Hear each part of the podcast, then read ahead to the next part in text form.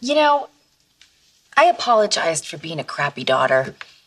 Is there anything you want to say to me?